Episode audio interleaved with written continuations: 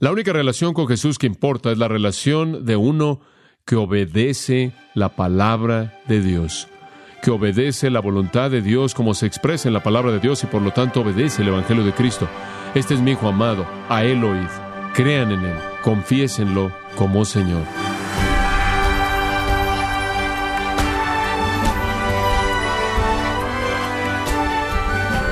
Gracias por acompañarnos en su programa Gracias a vosotros con el pastor John MacArthur. Muchas personas consideran que Jesús era un maestro sabio, pero niegan absolutamente su deidad. Las escrituras no nos presentan esa conclusión como una opción viable. Por lo contrario, solo dos conclusiones objetivas se pueden hacer acerca de Jesús. O es el Hijo de Dios, y aceptamos todas sus enseñanzas como autoridad, o es un lunático y debemos rechazar todo lo que dijo. Entonces, ¿cómo nos presenta Marcos a Jesús en su Evangelio? ¿Y qué evidencia nos da para llegar a la misma conclusión? Hoy, el pastor John MacArthur en la voz del pastor Luis Contreras nos hablará de este importante tema en su mensaje titulado Jesús, Mentiroso Lunático Señor, parte de la serie El Nuevo Testamento de principio a fin, aquí en Gracia a Vosotros. Muchos de ustedes conocen el nombre de C.S. Lewis. C.S. Lewis, el gran escritor, el gran pensador, el gran defensor cristiano, ha escrito muchas, muchas cosas que todos nosotros conocemos muy bien.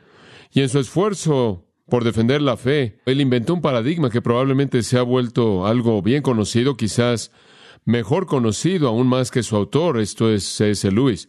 Lewis estaba preocupado porque habían demasiadas personas que decían que Jesús era un buen maestro, que él era un líder noble, moral, que él era un revolucionario religioso, que él era un hombre de compasión inmensa y gran sabiduría, y que había muchas personas en su época, como siempre han habido, y ciertamente las hay en la actualidad, que quieren aventarle todo tipo de laureles a Jesús y presentarle todo tipo de reconocimientos y pintarlo como este maestro excepcional, amable, agradable, compasivo, sabio.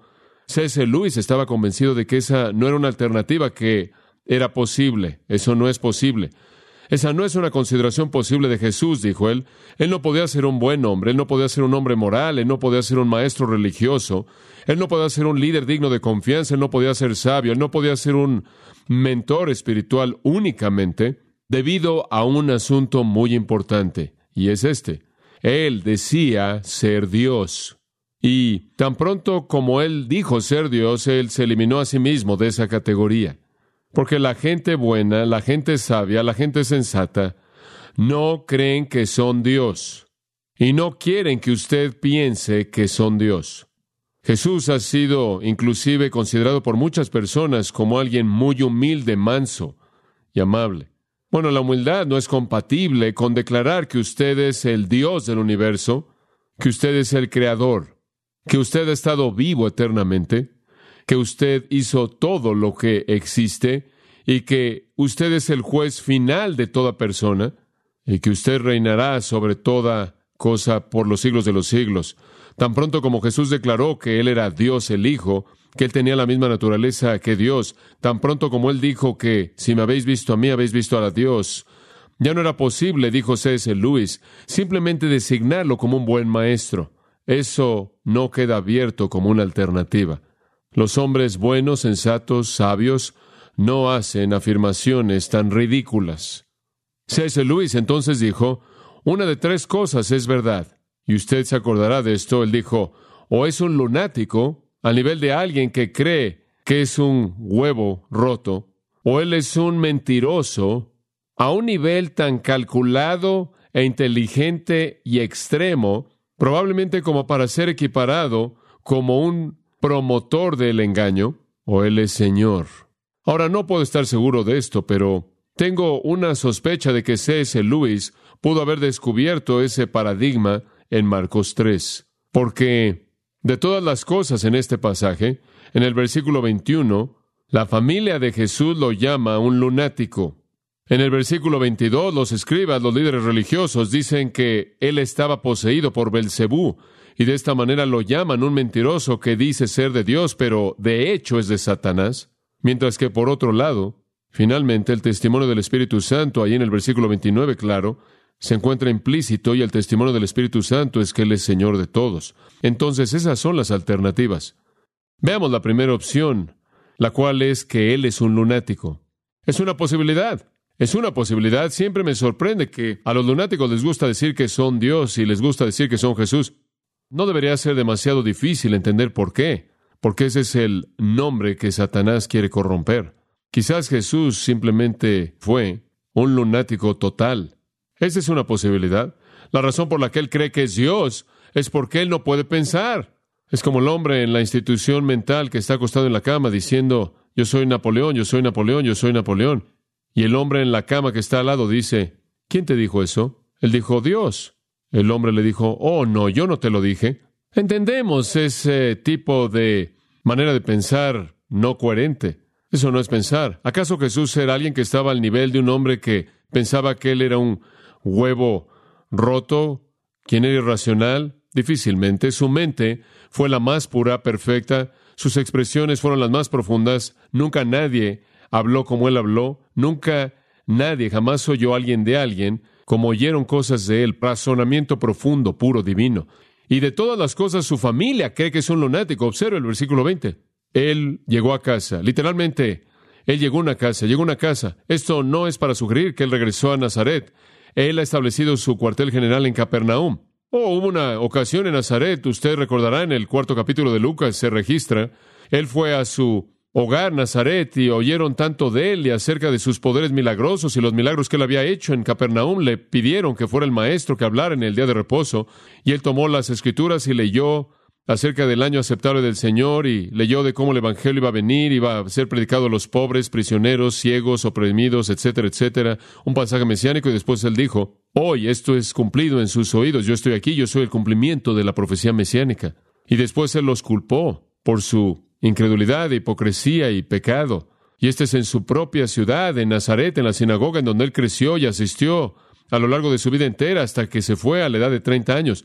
Y después de un sermón trataron de aventarlo de un peñasco y matarlo. Entonces Nazaret no era un lugar feliz para que él se quedara. Capernaum lo era, en donde él estableció sus cuarteles generales galileos. Una casa, ¿qué casa? No lo sé. Ha habido una casa mencionada en el capítulo 1, versículo 29, como la casa de Pedro. Quizás la casa de Pedro es el punto focal y quizás la casa de Pedro era la que le desmantelaron el techo y bajaron al paralítico en el capítulo 12 y quizás esta es de nuevo la casa de Pedro, no estamos seguros de eso, pero él llega a una casa y la multitud se congrega de nuevo. Son incansables ahora, son incansables porque no pueden ver suficientes milagros, no pueden recibir suficiente entretenimiento que viene de estos milagros, no pueden ver beneficios suficientes que viene a ellos a través de los milagros. Ellos vienen como si estuvieran enfermos, vienen como si estuvieran poseídos, vienen con personas que conocen, con miembros de familia y amigos que tienen esos problemas y quieren curaciones, quieren liberaciones y saben que Jesús tiene el poder de hacerlo. No hay nada como esto. Digo, los rabinos tenían seguidores, básicamente así funcionaba. Usted sabe, usted era un rabino, tenía un grupo de personas que en cierta manera flotaban ahí junto a usted mientras usted les enseñaba y los guiaba. Bueno, las multitudes de Jesús eran masivas. Nunca había habido un rabino, jamás, que había tenido este tipo de seguidores de multitudes, pero nunca había habido un rabino que podía hacer lo que él hacía. Entonces la multitud crece, la multitud se vuelve demandante, la multitud se vuelve agresiva, la multitud se vuelve un obstáculo, la multitud se vuelve un estorbo. Y eso es lo que vemos en el versículo 20. La multitud es tan grande y está tan fuera de control que ni siquiera pueden comer. Jesús no puede alejarse de la multitud, no puede tener suficiente descanso como para nutrir su propio cuerpo y tampoco pueden los discípulos que están con él. Y usted sabe que para ahora él ya tiene a los doce, los ha identificado en el pasaje previo y otros que son sus seguidores. Son una amenaza para él, son una amenaza para su seguridad, son una amenaza para su bienestar, son una amenaza para su vida. Este es un asunto serio. Decenas de miles de personas atraídos por su poder milagroso. Bueno, la multitud, claro, es molestada por los escribas y fariseos quienes están haciendo todo lo que pueden por desacreditar a Jesús. Mateo 12, el pasaje paralelo a este, presenta el mismo relato, menciona a los fariseos. Este pasaje, versículo 22, menciona a los escribas, pero la mayoría de los escribas eran fariseos y ambos estaban ahí. La multitud entonces realmente es agresiva, es tan demandante que Jesús no puede operar. Y este conocimiento llega su familia, llega su familia, están en Nazaret, no están muy lejos de ahí, están comenzando a preocuparse por él. Probablemente María está preocupado por él. Sus medios hermanos y medias hermanas, quienes eran hijos de José y María, estaban preocupados por él. Entonces nos dice en el versículo 21, cuando su propia gente, literalmente una frase preposicional, cuando aquellos de él, generalmente refiriéndose a familia, cuando su familia lo oyó, vinieron para prenderle. El verbo prenderle, custodia, es un verbo que significa atrapar. Es usado 15 veces en el Evangelio de Marcos, ocho de las cuales de atrapar a Jesús, incluyendo arrestarlo. Es usado también de atrapar a Juan el Bautista cuando fue tomado y encarcelado y decapitado. Realmente quieren ir y rescatarlo y apoderarse de él, por así decirlo, en una especie de arresto y llevárselo de la multitud amenazadora. Estaban convencidos que él se había causado eso porque estaban diciendo, está fuera de sí. ¿Qué piensa la familia de Jesús? Piensan que es un lunático. Es seguro que en algún punto a lo largo del proceso María les había dicho, por cierto, su hermano, a quienes a ustedes les parece que es tan raro, es de hecho Dios, el niño santo. Y José, el padre de ustedes, no fue su padre, él fue concebido por el Espíritu Santo. Ellos no lo creyeron, ellos no lo aceptaron. Juan capítulo 7, versículo 5 dice, no creyeron en él, no estaban creyendo en él.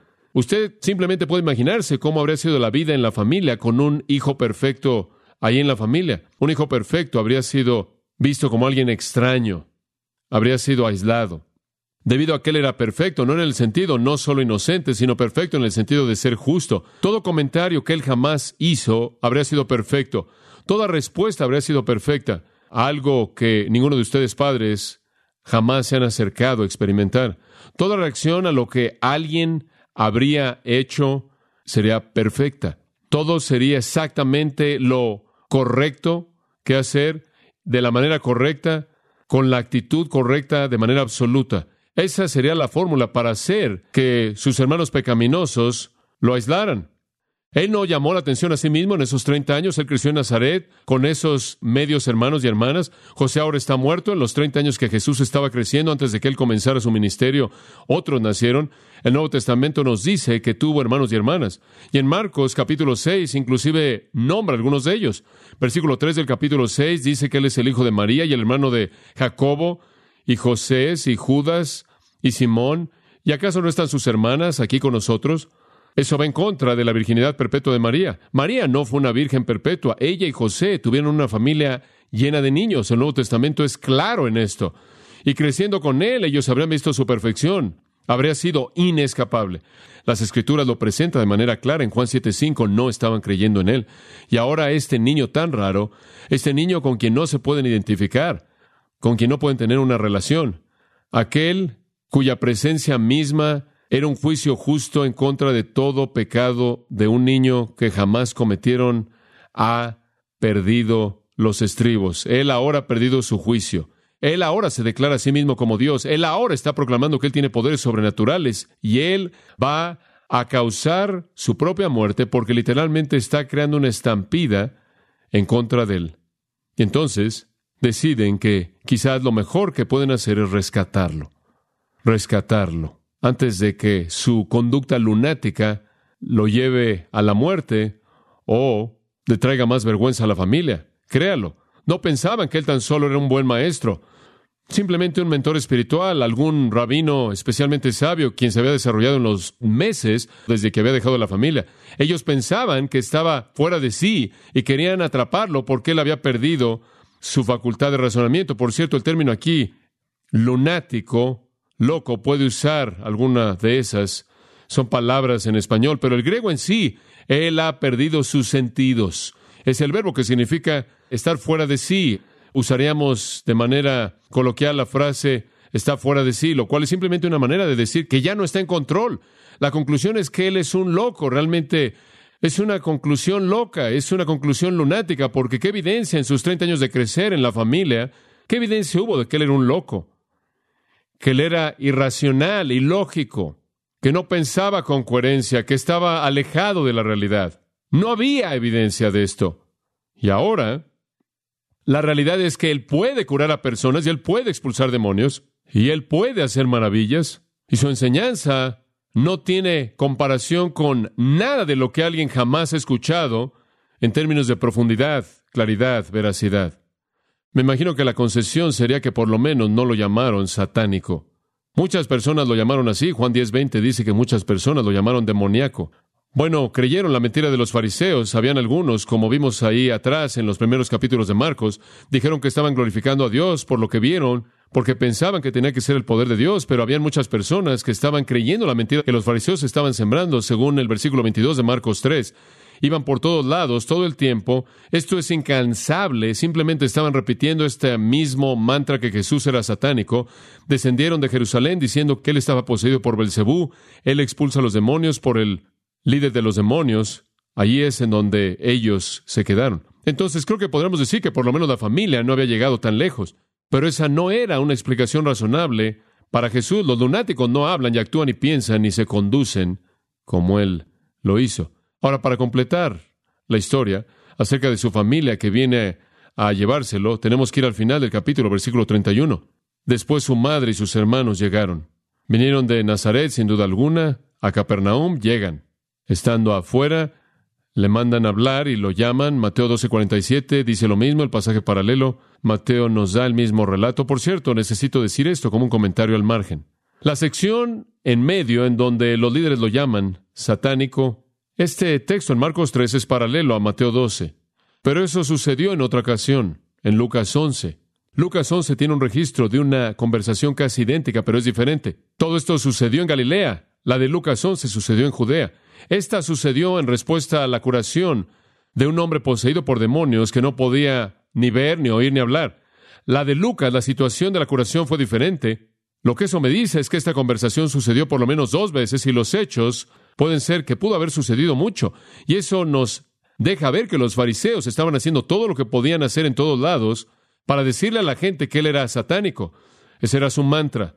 Entraremos eso la próxima vez. Entonces su madre y sus hermanos llegan y están afuera, lo mandan llamar y él está dentro de la casa, está rodeado por la multitud. Versículo 32 dice, una multitud estaba sentada alrededor de él y le dicen, he aquí, tu madre y tus hermanos están afuera buscándote. Esta es María, ciertamente una creyente, no debe ser incluida en la incredulidad general de sus medios hermanos y medias hermanas que pensaban que estaba totalmente loco. Ella quiere venir y rescatarlo por otras razones. Ella quizás quiere protegerlo. Entonces ella está ahí. Te quieren, como si tuvieran algún derecho sobre él. ¿Se acuerda usted cuando él tuvo 12 años de edad? María debió haberse acordado de esto. Y él fue a Jerusalén con su familia y se fueron y comenzaron a viajar de regreso a casa en la caravana y se dan cuenta de que él no está ahí y regresan y lo encuentran y él está en el templo y él está haciendo preguntas de los doctores y le dicen, ¿qué estás haciendo? ¿Por qué nos has hecho esto? Y él dijo, tengo que estar ocupado en los negocios de mi padre. Ustedes no están a cargo de mí ya. Él acababa de llegar a la edad en la que él era el hijo de la ley. Ya no están a cargo de mí. Ya no tienen autoridad sobre mí en mi vida.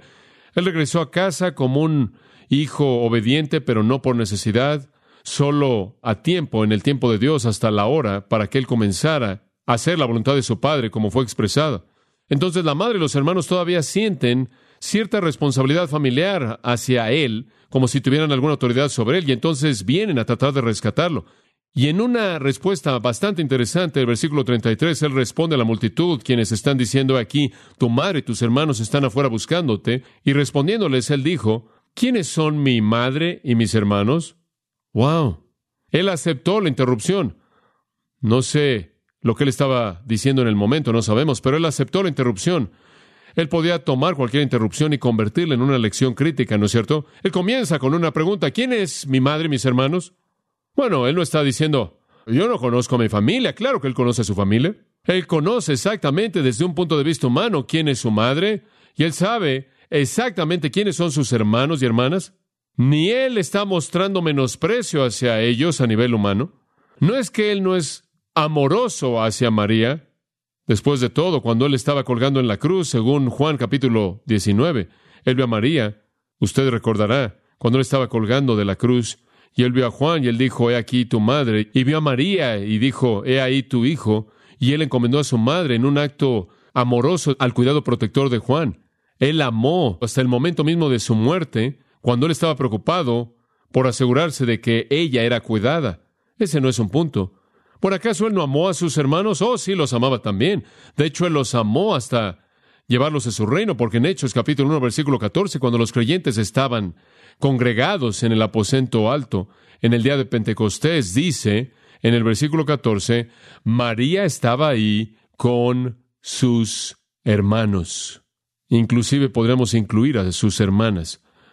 Los amó, claro, los amó lo suficiente como para salvarlos, los amó lo suficiente como para atraerlos a sí mismo. Entonces aquí creen que es un lunático. Algunos meses después, no obstante, lo han confesado como Señor y están congregados en el aposento alto. Entonces esta no es una afirmación que en ninguna manera disminuye su amor hacia su familia. Por cierto, su familia tampoco fue hostil hacia él. Creo que su familia hizo simplemente lo opuesto. Tome a dos de sus hermanos, Jacobo y Judas, o Santiago y Judas, Jacobo, Santiago, mismo nombre. Si Santiago es un nombre conocido, debería ser, él escribió la epístola llamada Santiago. Él también es Santiago, o también llamado Jacobo de nuevo, él también es la cabeza de la iglesia en Jerusalén. Santiago ciertamente no tenía por qué ser hostil con Jesús, porque así es como Santiago presenta su carta y se presenta a sí mismo. Santiago, esclavo del Señor Jesucristo. ¿Qué le parece? Por cierto, Judas, su otro hermano, presenta su epístola. Judas, un esclavo de Jesucristo. Él los amaba y ellos llegaron a amarlo y a someterse a él como esclavos a su Señor. Entonces, esto no tiene que ver con eso. Jesús está diciendo algo aquí que trasciende ese tipo de consideración. Lo que él está diciendo es, ¿quién es el que realmente tiene una relación genuina conmigo? ¿Quién es el que realmente tiene una relación genuina conmigo? ¿Quién tiene una relación duradera conmigo? El versículo 34 responde su propia pregunta. Viendo a aquellos que estaban sentados alrededor de él, él dijo, He aquí mi madre y mis hermanos, todos aquellos de ustedes que creen en mí, porque todo el que hace la voluntad de Dios es mi hermano y mi hermana y mi madre. El escritor de Hebreo nos dice que somos hermanos de Cristo y él no se avergüenza de llamarnos hermanos. Santiago no se presenta a sí mismo en su epístola como Santiago y después levanta la bandera del medio hermano de Jesús. Judas no se presenta a sí mismo como Judas, el medio hermano de Jesús. Esa relación no importa. No tiene consecuencia en términos espirituales, no tiene consecuencia en términos eternos. Ambos están contentos de presentarse a sí mismos como esclavos de Jesucristo, porque un esclavo presenta un gran concepto, sumisión obediencia. La única relación que importa es la relación que usted tiene con Jesucristo como un creyente en Él. Y eso se manifiesta por obediencia. Y sabe una cosa, este es el mensaje de Jesús desde el principio. Si usted regresa a Mateo capítulo 7, ese gran sermón, el primer sermón en el Nuevo Testamento, conforme lo lleva a su gran clímax en el capítulo 7, versículo 21, él dice, no todo el que me dice Señor, Señor entrará en el reino de los cielos, ¿Quiere usted entrar al cielo? No todo el que dice Señor, Señor va a entrar, sino el que hace la voluntad de mi Padre que está en los cielos. Y la voluntad de mi Padre que está en el cielo es que crean en el Hijo y lo confiesen como Señor y lo obedezcan y se sometan a Él y obedezcan su palabra. Inclusive Él cuenta la historia al final del sermón acerca de un hombre que oye mis palabras y actúa en base a ellas. Es como un hombre sabio que construye su casa sobre la roca Vinieron las lluvias, soplaron los vientos y golpearon contra aquella casa y no cayó. Estaba edificada sobre la roca. Pero por otro lado, todo el que oye mis palabras y no las obedece es como un hombre insensato que edificó su casa sobre la arena. Vino la lluvia, soplaron los vientos y golpearon contra aquella casa y grande fue su caída. Siempre en el Nuevo Testamento la salvación se demuestra por obediencia. Juan 8:32. Vosotros sois verdaderamente mis discípulos si hacen lo que yo les digo, si continúan en mi palabra. Creo que estuvo tanto en la mente de Juan esto que mucho tiempo después de que él había escrito el Evangelio de Juan, cuando él escribió la epístola, esto todavía estaba fresco en su mente. En 1 Juan 2.4 le escribió, el que dice yo le conozco y no guarda sus mandamientos es mentiroso. Entonces si usted dice que lo conoce, pero no guarda sus mandamientos, no lo conoce en absoluto. Pero todo aquel que guarda su palabra, en él el amor de Dios ha sido verdaderamente perfeccionado. Por esto sabemos que estamos en él al guardar su palabra, al obedecer su palabra. Él recicla la misma realidad en el capítulo 3, versículo 7. Asegúrense de que nadie los engañe, el que practica justicia es justo, el que practica pecado es del diablo. Ninguno nacido de Dios practica el pecado porque la simiente de Dios permanece en él y él no puede pecar, es nacido de Dios. Por esto se manifiestan los hijos de Dios y los hijos del diablo. Cualquiera que no practica justicia no es de Dios. Ahí es así de simple. Si usted obedece el Evangelio y obedece la palabra de Dios, de manera subsecuente al Evangelio da evidencia de una vida transformada. Primera de Juan 3:24, el que guarda sus mandamientos permanece en él. Él lo recicla de nuevo en el capítulo 5.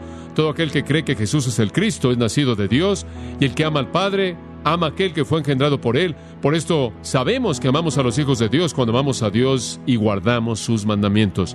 Santiago, quien conocía este principio bien, Santiago 1:22 escribe, no sean oidores de la palabra únicamente, sino que hacedores o se engañan a sí mismos.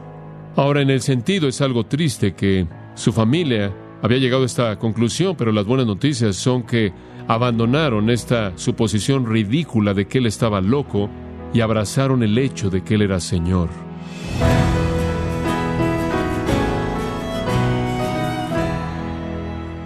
El pastor John MacArthur nos enseñó que el propósito de los evangelios es presentarnos a Jesús como Señor y Salvador, y así llevarnos a vivir vidas en obediencia a Él. Nos encontramos en la serie El Nuevo Testamento de principio a fin, aquí en gracia a vosotros. Y queremos recordarle, estimado oyente, que tenemos a su disposición el libro La Predicación, Cómo Predicar Bíblicamente, un libro edificante que es una introducción completa a la ciencia y al arte de crear sermones, abarcando desde el fundamento bíblico de la presentación de un sermón, adquiéralo en la página gracia.org o en su librería cristiana más cercana. Y quiero recordarle también que puede descargar todos los sermones de esta serie, el Nuevo Testamento de principio a fin, así como todos aquellos que he escuchado en días, semanas o meses anteriores, animándole a leer artículos relevantes en nuestra sección de blogs, ambos en gracia.org. Si tiene alguna pregunta o desea conocer más de nuestro ministerio, como son todos los libros del pastor John MacArthur en español, o los sermones en CD, que también usted puede adquirir, Escríbanos y por favor mencione la estación de radio por medio de la cual usted nos escucha en gracia a vosotros. Es importante conocer no solo el país y ciudad de donde usted nos escucha, sino también la radio. Para quienes contactan nuestro ministerio por primera vez, pueden solicitar una copia del mensaje de promoción sin costo alguno, un mensaje por oyente únicamente. Si usted vive en los Estados Unidos o Puerto Rico, escríbanos a Gracia Vosotros, P.O. Box 4000, Panorama City, California 91412. O puede escribirnos a través del siguiente correo electrónico radio arroba gracia.org. Esto ha sido todo y en nombre de John MacArthur y del personal de este organismo, queremos darle las gracias por su tiempo y sintonía, invitándole para que nos acompañe en la próxima edición y juntos desatar la verdad de Dios un versículo a la vez, aquí en Gracia a Vosotros.